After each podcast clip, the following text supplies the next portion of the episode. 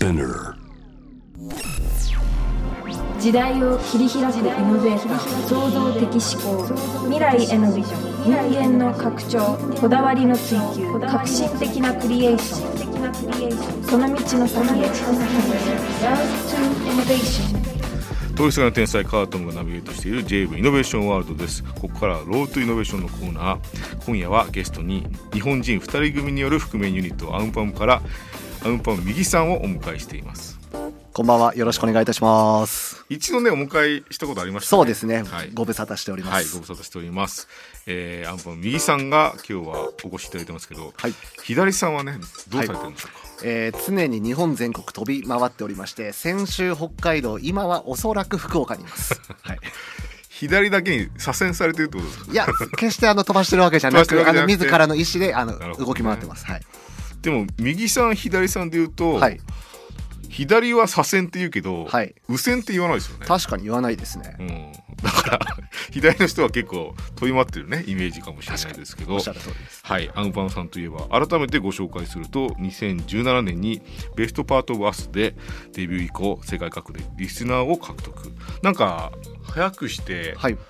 Spotify ではい。先んじてやっぱり日本人で再生数をね稼いでたっていうか回してた、回ってたなっていう印象はやっぱアンパンさんが先駆者としてすごい印象強いですけどね。ありがとうございます。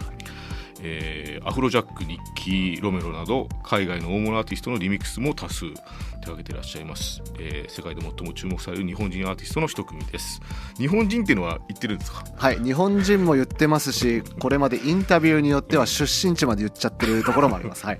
そうなんですよねうん。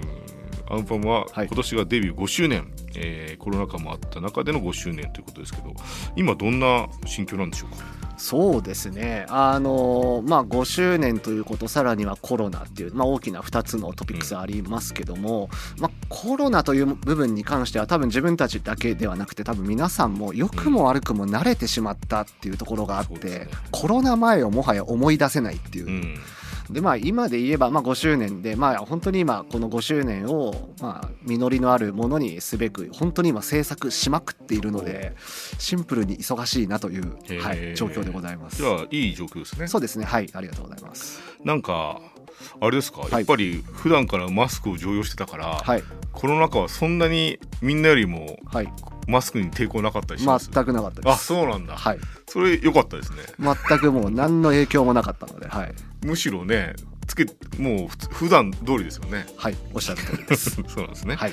はい。ということでございますがそもそもブレイクの仕方がね他のアーティストと違いましたけども、はい。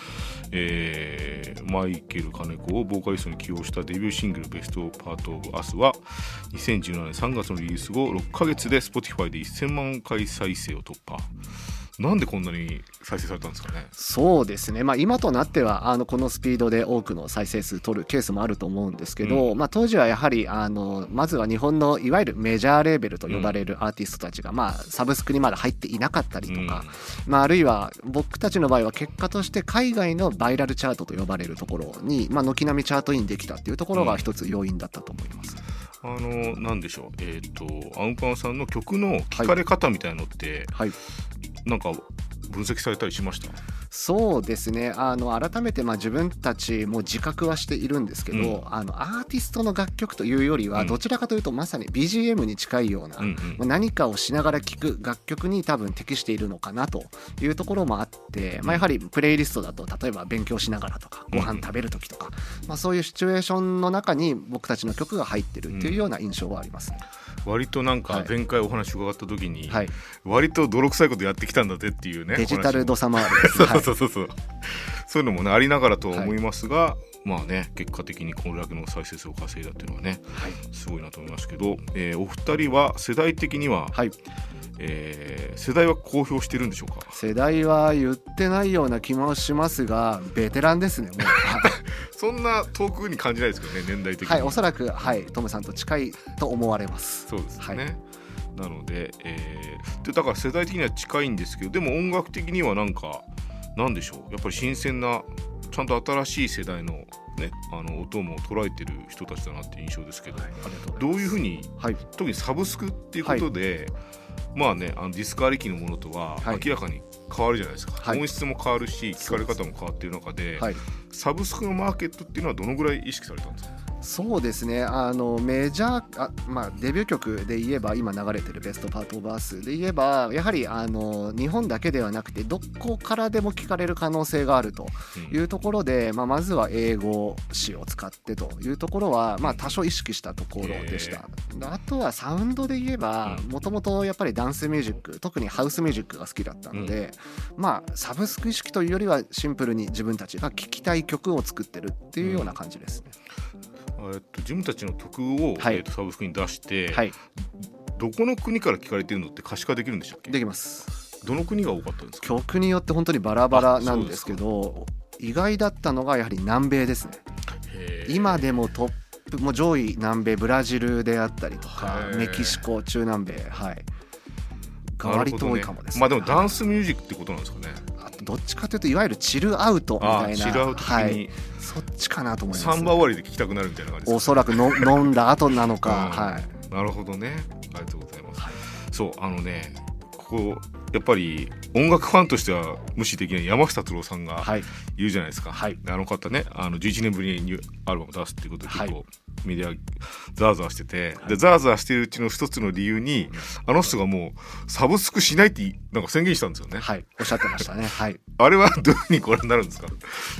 そうですね、あのーまあ、外野が憶測で会話をするのも あれかなとは思うんですけど、うまあ、当然、いろんな考えがあって当然だと思うので、サブスクやらないっていうだけで、ここまで話題になってるだけでも、やっぱり山下達郎大先生はさすがだなと思いましたけど、ね。はい、逆アンパムとも言えるという。素晴らしいなと、はい、そういうやり方もあるんだ、やらないっていう、はい、うん。でもなんかあれですか？その多分山下達郎さんって、はい。だってご自身のラジオで流す曲も、はい。レコードからリミックスしたのを出したりするじゃないですか。はい、なんかあれなんですか？レコあのアンパン右さんがはい、意識するそのレコードの音と、はい、サブスク経由スマホ経由で聞かれる音のはい。差分みたいなのってどっかにあるんですか？えー、と細かく本当に厳密に言うと、うん。あの各サブスクリプションサービスによっても音質やっぱり変わってしまいますし、うん。中には有料会員と無料会員で音質変わったりするので本当にすごい人たちは全部に対して適用するマスタリングそれぞれやってるっていうのは聞いたことあるんですよ。めちゃめちゃ大変じゃないですか、はい、でも今はそれ専用にあのプラグインというかあの簡易的にやれるようなソフトもあのあったりはするんですけど、うん。ただまあ普通の人からすれば違い分かんないと思うんで自分たちもそういうディティールというよりはまずは全体感の方をまずは、はい、意識するようにはしてます。このデビュー5周年にしてはい。初のアルバムをリリースされてますけども、はいまあ、今出すというのってい。なんかどういう流れなんですか、そうですね。あのリリースはまだ、えー、とこの後にはなるんですけども、あの今までアルバムって出したことがなくて、まあ、通常アーティストミュージシャンであればましてやどこかのレコード会社と契約の場合アルバム単位での契約ってほとんどだと思うんですけど、僕たち一切そういうのなかったんで、やっぱりアムパムの世界観ってどんなんだろうってやっぱ伝わらなかったなと。うん。アルバムを聴くことでの世界観って多分伝えやすい部分あると思うんですけど、それを改めて、まあ、自分たちも、まあ、例外なくやらなきゃなということでアルバムの制作に入った次第ですね。うん。はい、えー、とどういうふうに、えー、あり曲を、はい。なんでしょう同じなんだろうテイストに仕上げたのか、はい。また作り直したのかってどういう感じすか全て作り新しく作ってます。今も制作中ですね、あら。はい。え、発売決まってるんですか、いや、えー、と今年中に間に合えばって感じです、は そうなんだ。い、全然終わってないです。あじゃあもうはい。腰据えてやる感じですね、がっつりやってますね、はい、じゃあ、えー、と今まで旅されてますから、はい、まあ、旅っていうのがテーマなんですかね？そうですね、うん。あのアムパムができた経緯みたいなとこも全てもう旅きっかけではあるので、左さんははい。旅してるし、今も。そうです。旅しまくってますね。はいでもなんかちょっとまだあの旅っていうのが、はい。海外とか特にはい。まだ行けないから、はい。音のね音楽旅行みたいな感じで、はい、なんかフレーバーだけでもね気持ちだけでもうん。旅になったらいいですけどね、そうなんですよ、うん。はい。都市としてははい。東京、ジャカルタアムステルダムニューヨーク。はい。この4都市を選んだ理由は？はい。えーとまあ、本当に迷ったんですけどもまずはこの4都市が、まあ、アムパムがそのできるまでに大きな影響を及ぼしたよ4都市ということでこの4つ選びました。この都市の例えばどんなとこに影響を受けたんですそうですね。例えばその、まあ、そもそも自分たちうん普段仮面をかぶってうさぎの仮面かぶってるんですけど、うん仮面かぶるっていうのはニューヨークで、あのスリープノーモアという、まあ、演劇があるんですけどあのお客さんが仮面をかぶる。か僕もやりましたニューヨークで。そうなんです。あれの後にあれ最高だなみたいな。ああの影響なんですか？あの影響です。あ確かにちょっと質感近いかもしれない、はいあれの帰りすがら、あそうだ仮面をかぶって活動すればいいんだっていうのはニューヨークで思いつきますしたし、はい、あの感じマジででもあれなんですよね、はい。存在があるけどないみたいになりますよね。そうですそうですそうです。あの感覚ですか？はいおっしゃる通りです。へえ。あそう思ったらちょっとまたはい。アンプマムの理解力がちょっと上がりました、はい。スリープノーモアぜひチェックしてもらえると。あれやばかったですよね。行かなきゃわかんないと思うんであれはぜひ行ってほしいですね。あのーはいなんだろうななんて言えばイマーシブっていうか、その手を引かれるタイプの演劇なんですよね。そうなんです。でしかも入るたびにあるいは見てる人の目線によって全てストーリーが違って見えるっていう、うん。非常に可変的な、はいでもその可変的要素を、はい。あれなんだ音楽にも入れてみようっていう、そうですね。それはあります、うん。はいなるほどね。じゃあニューヨークはそういうのがありました、はい。アムステルダムとかアムステルダムはあの毎年年に1回あの秋にダンスミュージックの祭典が行われてまして、まあ、アムパム結成以前からも、まあ、自分たちここにあの通いながらあの、まあ、ダンスミュージック体験したりとか、まあ、あるいはまあ本当にビジネスとしてまあいろいろまあ日本の曲を紹介したり、まあ、向こうの曲を持ってきたりみたいなことをやってはいたんですけどやっぱりそこでのやはりこのダンスミュージックにおけるある種のアジア人差別みたいなところもあの目の当たりにしたところもあったのへで、ー。まあ、あえてここはアムステルダムを選んでうなるます。ほどね、はい、そのアウェー感はい。もあったりとか。そうですね。でも、はいアウェーだからこその持ち込める、なんだろうな異国感もありありますよね。あります。はい。うんなるほどね。ジャカルタはいかがでしょう？か、ジャカルタはこれはアムパム結成して直後になりますけど、まさにデビュー曲を出してすぐに世界中に広まってうん。ですぐにライブやった最初の場所がジャカルタだったっていう。へここでの経験体験はすごく、うん。はい、大きなものにはなりましたね。えなるほどね、じゃあ思い入れのあるね、はい。4都市をベースにはい。アルバムを作っていらっしゃいますけども、はい、えーちょっと1曲挟みまして、えーちょっと最近の話もねさせてください、はい、えーじゃあ曲をかけます。J-Wave Innovation World Innovation World はいというわけでお送りしたのはアンパンさんの新曲なんですけども、じゃあ右さんの方からちょっと紹介ください。はいえー今聴いていただきましたのが本日リリースになります。アムパムフューチャリングネイサン・ハルトので東京オンマンマインドという楽曲になります、はい、まさに東京が入っているわけですね。はい、うん、ありがとうございます。えー今夜は結成5周年覆面ユニットのアンパンさんから、えー、アンパン右さんをお迎えしておりますけれども、えーそうなんです。今 J 部で、はい。マップっていうその新しい、まあ、プロジェクトがあって、NFT を使って、まあ、あの新しい、えーこれからの人たちをどうやって育成するかってことをね考え始めてるさなかなんですけども、はい。どうですかね NFT は。もうアンパンさんはもうはい、NFT 関連のねはい。音源も出されてましたけど、そうですね。えー、2020年、はい。うん、そうでしたね一番最初は。はい。いかがですか？そのやってみた感触としては。そうですね。まあ当時はまずはやってみなきゃ分かんないなということで、まあとりあえずやってみたというのがもう本当に本音ではあるんですけども、やっぱり始める時からも、特に音楽に関しては本当にさまざまな権利をもともともやはり守られてますし、ね。まあ、あるいはその徴収するというところにおいても他のクリエイティブと比べたらかなり充実しているので、その単純なその音楽コンテンツを NFT だけするのはどうなのかなっていう違和感もありながらも、まあ、やっぱり仕組みも含めてより理解するためにはやってみなきゃ分かんないっていうので始めました。はい。なんかあれですよね。もう今どんどんいろんな事例も出てきてますけど、はい。なんか音楽とアーティストとはい。リスナーの新しい関係性を、はい、なんか NFT という形で新しい関係性ですよね。そうですね、なので最近はあの今逆矢印の方向を逆に向けて今自らが消費者側に回って毎月16日に必ず NFT 買うっていう企画を今へ始めました。ーうんなるほどね、買ってみるとねウォレットに作品が溜まってくるとまたね、はい。見方変わってきますよね。あとは作品をちゃんと見ることになるので、うん。まあ、各プロジェクトのまあ考え方とかやり方みたいなところはだいぶ勉強にはなります。あーさすがだな。なんか、はい。僕もなんか頼まれたりもするし、はい、なんか AR3 兄弟も AR っていうテクノロジーを題材にしてやってきたから、い。やっぱり新しい題材って無視できないんですよね。はい。アンパンさんもだってねサブスクというか Spotify とか、はい。やっぱ新しい媒体で数字を集めたから、はい。やっぱり無視できないじゃないですか。そうですねはい。やっぱ題材というか媒体というかね、はい。僕もやっぱりね見ててなんかあれですね固まった世界の事例っていうよりも、あのホテルとかの事例が面白いですね。あー確かにそうですね。はい。僕がねグッときたのは飛行機の事例で、はい。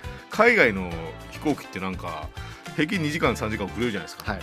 あれ遅れたら全額あの保証しますよっていう NFT が出てました、ね、ああ素晴らしいですね。素晴らしいですだなんかはい。約束事はちょっと面白いなと思いますよね。いや本当にその NFT 一つとってもいろいろなアプローチがあるなっていうのはなんか改めて気づいていてその単純なそのコンテンツの売買という考えだけではなくて考え方によってはまるでその株式を買うかのようなあそうですよね。はい。うん。まあ、そういう考え方もありますし、まあ、あるいはもう本当に何かの証明書っていうところを、うん。まあ、よりプラスアルファしてエンタメ化するみたいなうん。企画もたくさんあるなっていうところで、まあ、面白いなとは、そはい、思います。ね。えでもその、はい。スリープノーモアの話も出たからじゃないけど、はい。あれだって演劇という一応くくりにはなってるけど、はい、あそこで感じられる感情のパターンたるや、はい。やばいじゃないですか。尋常じゃない数ありますから、はい、だって時にはお前殺しただろみたいな空気になる時あるしあ。はい。あとなんかすごい接待されたりもするはい、し、そうですね。なんかああれだけの関係性が観客との間に演劇という世界にもあるならばきっと音楽にもあるんですよね。あるはずなんですよ。僕たちもやはりそこは目指したいなと思ってて、うん。スリープノーマーだけでもずっと喋っちゃいますけど、目バキバキですよ。いや本当に。いや。何よりあのスリープノーマーが一個やばいのは、うん。ニューヨークと、うん。まあ、中国で、まあ、2カ所で開催してるんですけど、アメリカのコンテンツかと思いきや作ってるのは実はイギリスでパンチドランクっていう会社がやってるんですよ。名前そのそもそも会社からしてもう会社社名からしていかれてるなと、なかなかはい。そうなんだ。その辺イギリスなんだ。イギリスなんです。あでもちょっと格式ばったとこありますもんね。はい。ちょっと皮肉っぽい部分も含めて、ああなるほどね。はい。いやーでもなでもだからなんか関係性って意味でアンパンさんははい。新しいものを発見しそうですね。なんとか頑張って探したいのと、まあこの見つける作業が多分自分たち自身で多分好きなのかもしれないですね。うん。はい、なんかそういろんな僕も事例見ててなんか組み合わせたりとか、はい。NFT 同士を組み合わせたりとかなんか化学反応を起こしてポンと違うものがミントされたりとか、はい、そういうのもちょっと面白そうだなと思ってるんですけどね。なんというかそのデジモンじゃないですけど、うんうん僕の持ってるものとトムさんの持ってるものを掛け合わせたら何か生まれるみたいな、確かにそうですね。なんかさっき偶然あのゴリラズ流したんですけど、はい、あれだってねブラだけだったら、い。それこそイギリス止まりだった人たちが、ね、アメリカでもちゃんと認められたっていうのって、はい。見立てですもんね。そうですね。ゴリラズってどういうふうに思います？いやまああある意味そのふ覆面業界の大先輩のそうですよ大先輩っていうのは分かんないですか、はいそう。だからそもそも覆面に顔隠してはい。っていうことと、NFT のなんか秘密めいたところうん。は結構相性が良さそうだから。そうですね、うん大前提やはり覆面っていうのは、まあ、ある種の匿名性みたいなところだと思うので、まあその本当にまさにあのいかようにでもコンテンツ化しやすいというところもありますし、楽しみですね。なんか考えてらっしゃるんですか、その辺もそうですね。でも本当に今逆に今消費者側に回るようになっていて でも正しいですよ、はい。まずその買う人の気持ちをはい。体験しないと分かんないですよね。いやそうなんですよ。ん。が買えば買うほど今分からなくなってるって えどの辺買ったんですか？えー、と一つ今うん。自分が買ったのは、えー、と韓国のプロジェクトではい。あの自分たちがいわゆるファンファンが NFT になってますと。あははは。はい、でえっ、とまあそこには投票権アイドルのそのオーディションの投票権がついていたりとか、あるいはそのデビューした暁には、まあ、グッズ売り上げの収益分配が得られるとか、まあ、そのようなものを買ったりとかね、はい、ややっぱ韓国って芸能のなんか矛先が進んでますよね。早いですね。早いですよね、はい、だいぶ早いですね、ファンディングも早いし、はい。あとねやっぱりアーティストを支えようとする気持ちがはい、一種株主みたいにね支えようとしてますもんね。そうなんです。NFT で言えば正直日本の方が初速は早かったんですけど、わかります。そこから韓国の追い上げがもうすごいなっていう印象はありますね。だからなんか、はい。そうなんですよね。パターンを出すのが大事かなと思いますよね。こんなこともできんだっていうのをまずね、はい。うん。おっしゃる通りです。なんかビル・ゲイツがディスってたじゃないですか NFT そうですね。読みました？あれ。見ました見ました。もちろん、はい。何言ってんだろうと思いますけどねもうなんか嫌なことされたんでしょうかね。虫の居所が悪かったのか、はい、もうビル・ゲイツだけに窓がそっちの方向いてないんだなっていうかそうですね。感じましたけどね。なんか Web1.0 とかね、はい。以前から頑張ってらっしゃるねはい。重鎮ですからね。わかんないですよ。ある日突然やるかもしれないですよ。本当ですよね、はい急にやるかもしれないしね。はい。というわけで、はい。なんかお知らせできることあるでしょうか？はい、ありがとうございます。まずはですね、あの本日あの先ほどもお聞きいただきました新曲、東京マンマインドがリリースされておりますので、まあぜひあのチェックしてほしいなというふうに思っております。であとはもう今年あのアルバムリリースに向けて、まあ、今曲絶賛制作中ではあるんですけども、あのアルバム制作前からいくつかあのまたシングルカットという形でうん。新曲続々とリリースする予定でありますので、ちょっとぜひ SNS などを見ていただけるとありがたいなと思います。楽しみですね。はい、ちょっと Sleep No More の情報交換しつつも、はい、そうです、ね。考えますね NFT のパターン。あやりましょう。ぜひぜひ。ちょっと僕もねいろいろ考え中なんではい。ちょっと知恵出し合いましょう。ぜひお願いいたします、ありがとうございます。というわけで Road to Innovation のコーナー、今夜お迎えしたのは覆面ユニットアウンパムからアウンパム右さんをお迎えしました。ありがとうございました。ありがとうございました。J-Wave. Innovation World. Innovation World